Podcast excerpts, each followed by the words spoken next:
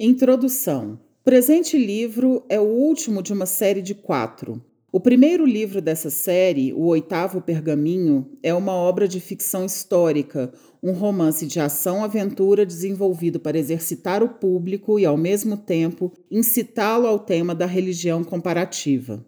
O segundo livro dessa série, O Primeiro e o Último Mandamento, foi reescrito e dividido em dois volumes, Desviados e Guiados. Com a publicação desses dois volumes, agora livros numerados como 2 e 3 nessa série, o primeiro e o último mandamento torna-se redundante, mas permanece no mercado para aqueles que preferirem uma edição maior em vez de dois volumes separados. Desviados fornece um roteiro de orientação e desorientação nas religiões abraâmicas e apresenta a continuidade da revelação do judaísmo ao cristianismo e depois ao islã. Guiados retoma onde Desviados interrompeu e argumenta o caso a favor do Islã como a conclusão da revelação. Prestando verdadeiro testemunho, completa esta série fornecendo orientações práticas àqueles que abraçam a religião islâmica. No entanto, um quinto livro está em fase de planejamento, no qual pretendo abordar as muitas críticas vis e calúnias grosseiras levantadas contra os muçulmanos e a religião islâmica. Nesse livro, pretendo discutir poligamia, escravidão, racismo, o véu feminino, opressão das mulheres, terrorismo, fundamentalismo e idolatria, dentre outros temas.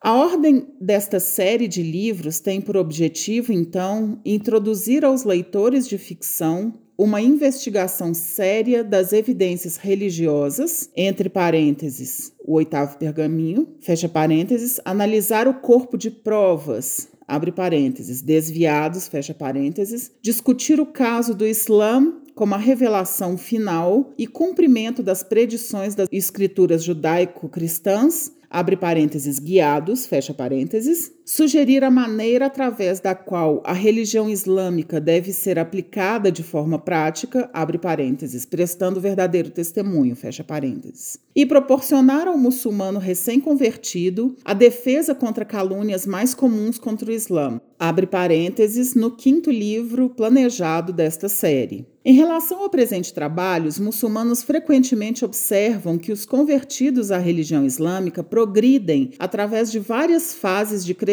ideológicas, espirituais e psicológicas antes de atingir uma aparente maturidade religiosa. O período de maturação varia de um indivíduo para outro, assim como o resultado final. Alguns muçulmanos demonstram uma maturidade religiosa notável desde a infância. Outros experimentam uma dramática mudança de ideologia tardiamente em suas vidas. A renúncia ao sufismo exagerado pelo famoso imã do século XI, Al-Ghazali, nome completo Abu Hamid Muhammad Al-Ghazali, em sua vida mais avançada, e a refutação de seus erros na aqida, na crença, pelo imã do século X, Al-Ashari, nome completo Abu Al-Hassan Ali bin Ismail Ashari, a quem a aqida Ashari é atribuída também no final de seus dias servem como exemplos proeminentes. Dentro da história mais recente, a transição de Malcolm X, do racista e ideologicamente condenado culto político conhecido como a Nação do Islã, para o Islã ortodoxo sunita, é talvez o exemplo mais conhecido. No início, muçulmanos convertidos frequentemente embarcam em caminhos ideológicos muito divergentes da escala de tons que se estende da lacuna entre a pureza evidente da retidão e a escuridão obscura do desvio. Embora muitos eventualmente alcancem o caminho da retidão islâmica, um grande número também se firma nos graus de desvio, por vezes num nível tão sutil que não se justifica outra coisa senão dar conselhos. Por vezes de tal magnitude que se justifica uma punição de acordo com a Sharia, a lei islâmica. E muitas vezes de tal gravidade que se coloca em risco completamente a charrada, ou seja, o testemunho de fé da pessoa. O que significa que a pessoa em questão, conscientemente ou não, invalida sua reivindicação de ser muçulmano e deixa a religião do Islã. Para o indivíduo, a importância da retidão no caminho religioso diz respeito à salvação. Para a comunidade, a importância relaciona-se com os erros dos que desviam deturpando o Islã.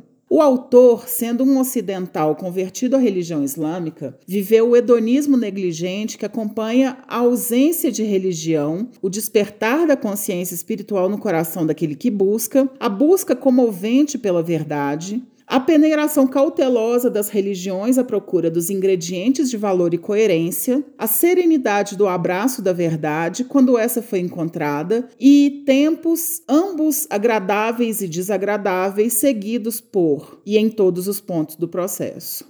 Tendo vivido e trabalhado como muçulmano nos países ocidentais da América do Norte Inglaterra e posteriormente na cidade santa de Madina al-Munawara, conferiu uma profundidade da experiência que pode ser de interesse àqueles que buscam um caminho semelhante. No entanto, o que se segue não é um livro de memórias, mas sim de análises. De fato, as questões apresentadas foram analisadas por estudiosos islâmicos desde o tempo da revelação, e o caminho correto para cada questão tem sido definida desde o tempo do último mensageiro, Muhammad ibn Abdullah sallallahu alaihi wasallam.